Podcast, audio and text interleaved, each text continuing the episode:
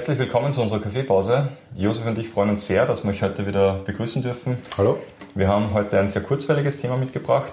Wir wollen uns heute mit dem Thema Nachhaltigkeit als aktiver Managementstil auseinandersetzen. Josef, was, äh, woher rührt diese Frage? Wo, woher kommt dieser Gedanke?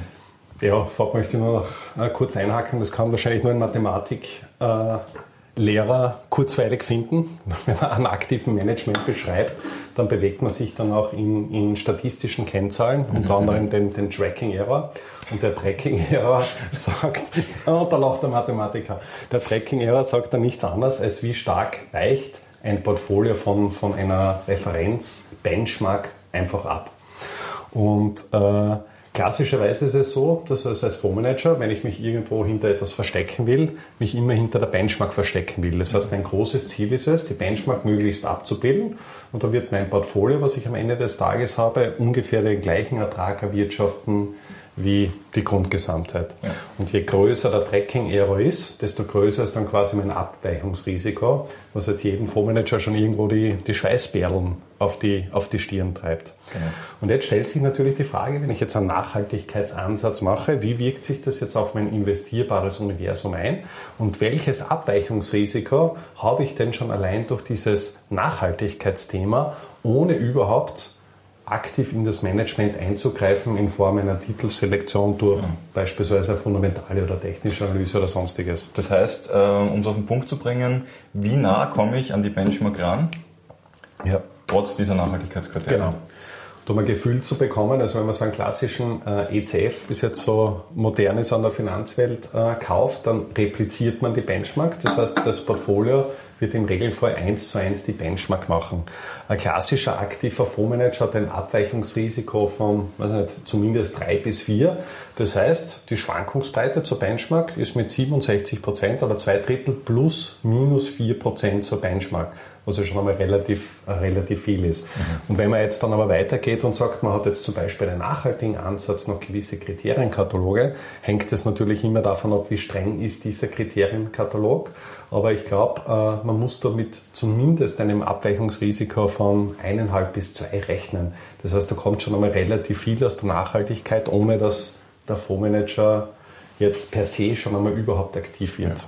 Also das Thema, weil du es auch wieder ansprichst, äh, aktives Management, das ist ja deswegen so wichtig, weil sehr viele Asset Manager teilweise sehr hohe Gebühren auch verrechnen, ja. dafür, dass sie eben argumentieren, dass sie eben nicht einfach nur blind einer, einer Benchmark, einem Index folgen, sondern dass sie sich eben aufgrund ihrer Expertise, äh, diverser Analysen etc. dazu in der Lage fühlen, die Benchmark zu schlagen. Und ähm, ich meine, da klingt jetzt auch ein bisschen eine Fundamentalkritik mit, wenn man dann mit Kennzahlen wie der Volatilität arbeitet. Der Tracking Error ist im Prinzip nichts anderes als die Volatilität zu Benchmark sozusagen. Ähm, dann unterstellt man ja da in, einem, in einer gewissen Weise schon eine Normalverteilung. Das heißt, dass die äh, Abweichungen rund um die Benchmark äh, zufällig stattfinden. Und äh, in der Praxis, soll ich sagen, da erhärtet sich halt dieses Bild, dass es scheinbar wirklich tatsächlich auch mit einem gewissen Zufall verbunden ist, ob man jetzt abweicht oder nicht. Aber nichtsdestotrotz äh, ist es ein wichtiges Thema und zwar deswegen, weil am Ende des Tages man vielleicht nicht immer viel besser machen kann, aber man kann sehr viel schlechter machen. Das heißt, das die Benchmark als solche ist schon, die hat schon ihre Daseinsberechtigung. Das will ich jetzt damit nicht, nicht sagen. Ich möchte vielleicht noch zwei Punkte anmerken. Ich gebe da vollkommen recht. Man redet von einer Normalverteilung. Ich bin jetzt seit Ende der 1990er irgendwo im Finanzbereich und habe wahrscheinlich mehr Krisen mitgemacht, als statistisch betrachtet in der Menschheitsgeschichte überhaupt möglich sind. Mhm. Das heißt, da poppt alle Ritt irgendwas auf, was schon irgendwo ein, ein, ein Zeichen ist, dass es vielleicht dann doch nicht ganz normal verteilt mhm. ist. Wenn man sich die effektive Verteilung beispielsweise vom S&P 500 hat, dann merkt man, dass an den Enden mehr Ausschläge gibt, als es einfach statistisch mhm. äh, in Form einer Nullverteilung möglich ist. Mhm. Positive Ausschläge nehmen wir natürlich gerne hin, klar, mhm. aber es gibt ja natürlich auch die, die andere Seite mit den, mit den negativen Ausschlägen. Ja. Und zur Benchmark noch, warum ist das jetzt ein Trend? Wenn man jetzt einmal generell sagt, es gibt einmal zwei große Managementstile, wie du es angesprochen hast. Einerseits den aktiven Teil, das ist beim aktiven Ansatz gehe ich bewusst ein Risiko ein mit auf Basis einer Entscheidungsgrundlage mich von einer Grundgesamtheit wegzubewegen und beispielsweise um Energieaktien überzugewichten, Tech-Aktien überzugewichten oder was auch immer, einfach aufgrund äh, eines Entscheidungsprozesses. Und bei einem passiven Ansatz ist mein großes Ziel, einen Gesamtmarkt zu replizieren.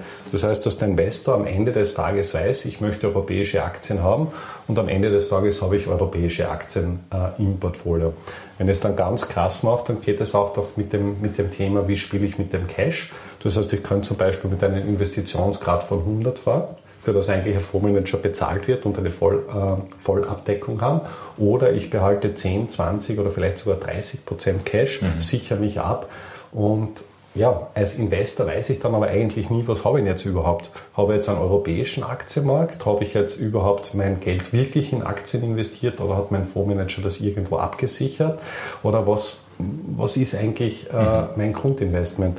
Und aufgrund dessen äh, haben institutionelle Investoren halt den Ansatz, dass wir äh, eher sortenreine Produkte kaufen, um eine Asset Allocation Entscheidung überhaupt durchführen zu können.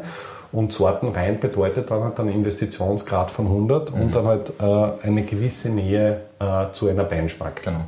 Ähm, du, du, sprichst das auch schon an, eine Nähe zur Benchmark. Es ist auch, entspricht unserer Philosophie, wenn wir Portfolios konstruieren ähm, oder, oder Strategien definieren, dass wir in einem gewissen Rahmen uns schon meist an einer Benchmark, an einem Index anlehnen und darüber hinaus dann halt ähm, Sonderthemen wie zum Beispiel das Thema Nachhaltigkeit spielen. Genau. Ein ganz großer Punkt ist auch das Thema Factor Investing. Absolut. Gerade in den letzten Jahren ist es wieder, äh, das heißt in den letzten Jahren, ist eigentlich schon seit Jahrzehnten modern, äh, spätestens Warren Buffett Absolut. Ähm, hat, hat mit dieser Strategie, ich habe mal eine spannende Studie gelesen von einem Hedgefondsmanager, der die Strategie von Warren Buffett analysiert hat.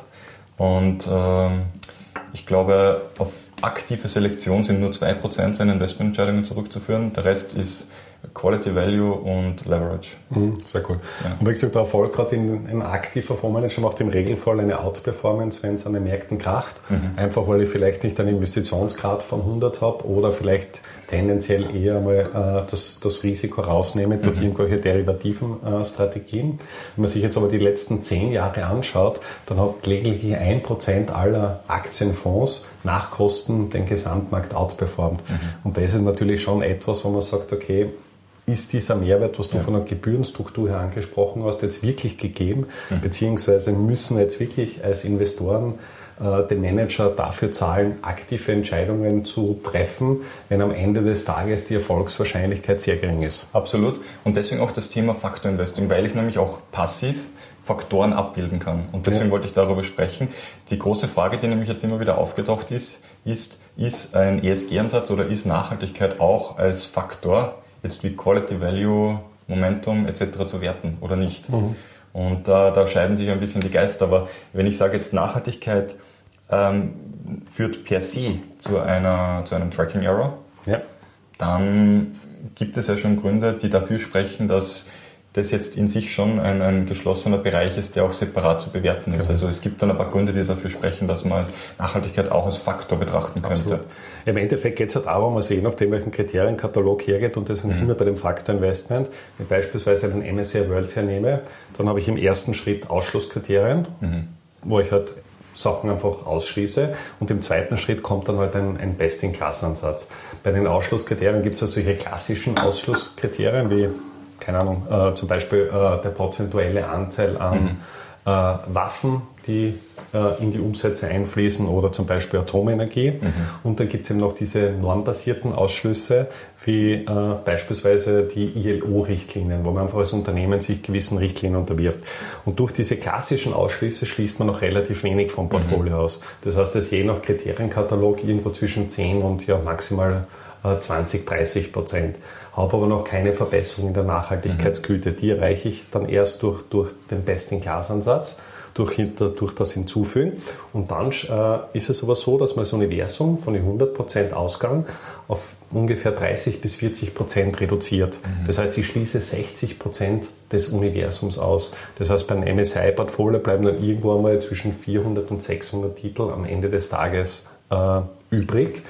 Und das ist dann schon eine sehr, sehr aktive Entscheidung, vor allem wenn ich beispielsweise bei unseren Kriterienkatalogen äh, österreichische Umweltzeichen beispielsweise, aber wenn ich den, kompletten Energiesektor ausschließe, dann bin ich als Fondsmanager einfach abhängig. Wenn Energieaktien überproportional gut laufen, werde ich definitiv underperformen, weil ich es ja. einfach nicht im Portfolio habe. Im Umkehrschluss, so wie zu Covid-Zeiten, wenn der Energiesektor stark geprügelt ist und genau. ich das nachhaltig aufgrund von Nachhaltigkeitskriterien den Sektor ausgeschlossen habe, werde ich jetzt eine Outperformance generieren. Das ist jetzt aber keine aktive Leistung des Fondsmanagers, ja. sondern eine Leistung des Kriteriensetzes. Ja, es, es gibt eben äh, Journalistenanfragen diverser Natur, wo ich dann oder wo wir gefragt werden, final, ähm, wie haben sich jetzt wie hat sich das Thema Nachhaltigkeit jetzt in der Krise ausgewirkt? War das positiv, war das negativ? Natürlich hat es Auswirkungen. Eben Energie, Öl, der Ölpreis kollabiert. Natürlich wird Energie leiden. Ja. Aber im Gegensatz, also im nächsten Jahr kann plötzlich Energie wieder explodieren und dann ist man halt nicht dabei. Also da jetzt zu sagen, dass jetzt Nachhaltigkeit per se quasi krisensicher ist, das würde ich jetzt mal nicht behaupten, nicht ja, ja, ja ich gebe da recht. Ein bisschen, ich also, recht. Aber ist wieder von der Titelselektion, ja. weil du bevorzugst generell Large Caps, mhm. die besser sind. Die haben in der Krise einfach weniger, weniger verloren. Ja. Man denkt jetzt nur zum Beispiel an die ganzen Tech-Giganten, ja die einfach in, in der Indexgewichtung stetig nach oben schreiten. Zweite Thema, was ich habe, ich habe das Thema zu gute Bonitäten. Mhm. Das heißt, man kann grundsätzlich sagen, je besser die Bonität, desto besser ist die Nachhaltigkeitsgüte. Ja. Das heißt, da habe ich schon einen gewissen äh, Risikopuffer drin. Und das dritte, großes Thema, gerade für uns Europäer, ist es so, dass ich einen Bias-In zu Europa habe. Mhm. Und das sind einfach drei Faktoren, die irgendwo mitspielen, was tendenziell einen eher risikoärmeren Ansatz darstellen. Wobei man aber im Umkehrschluss sagen muss, wenn ich das durchfahre und zum Beispiel Europa jetzt die letzten zehn Jahre übergewichtet habe, habe ich eine massive Underperformance im genau. Vergleich zu einem Gesamtindex, weil einfach amerikanische äh, Werte genau. besser gegangen sind. Das was, heißt, was, jetzt, so was jetzt aber nicht heißt, dass die Nachhaltigkeit dran schuld ist, sondern wenn man, wenn man das quasi naiv einfach gewichtet, ja. dann ist das das Ergebnis. Genau. Aber wenn ich jetzt diese Faktoren bereinige, wenn ich sage, okay, ich gleiche jetzt die Bonität aus, äh, ich gleiche auch die regionale Seite aus, ja dann bin ich mir ziemlich sicher, meine, natürlich wird Nachhaltigkeit mal nach unten, mal nach oben funktionieren, aber dann reduziere ich diese Absolut, Effekte. bin ich 100% ja. bei dir. Also wie gesagt, insofern ist man auch gefordert, das nicht per se, also zu 100% zu exekutieren und eins zu eins umzusetzen, sondern sich schon irgendwo an, an, an den Marktgegebenheiten einfach zu, zu orientieren. Ja. Äh, ich, ich fasse kurz zusammen. Das Thema Nachhaltigkeit. Das wird schwer. Als aktiver Managementstil. Du hast mir meine, meine Pointe quasi gestohlen. Ähm, ich wollte, dass die, bin ich gespannt. Das ich, wollte, dass die, ich wollte, dass die Zuschauer nicht zu kurz weilen. So. Und deswegen wollte ich sie damit ködern, dass es kurzweilig wird. Aber das ist natürlich recht.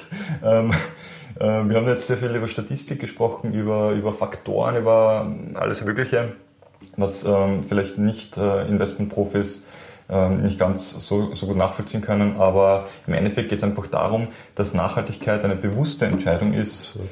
von einem Standardinvestment, einem Indexinvestment, einem Benchmark abzuweichen. Mhm. Das ist einmal definitiv, also es ist eine, ein aktiver Eingriff in die Investmententscheidung.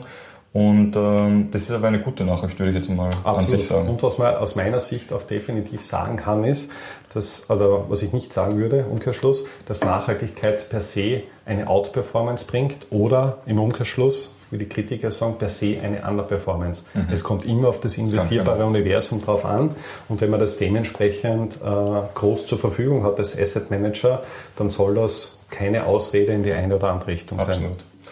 Ja, in diesem Sinne hoffe ich, dass wir da ein bisschen Einblick bringen konnten. Wir freuen uns auf die nächste Woche, wo wir ein spannendes Thema diskutieren wollen. Einstweilen ein schönes Wochenende und bis bald. Bis bald. Ciao.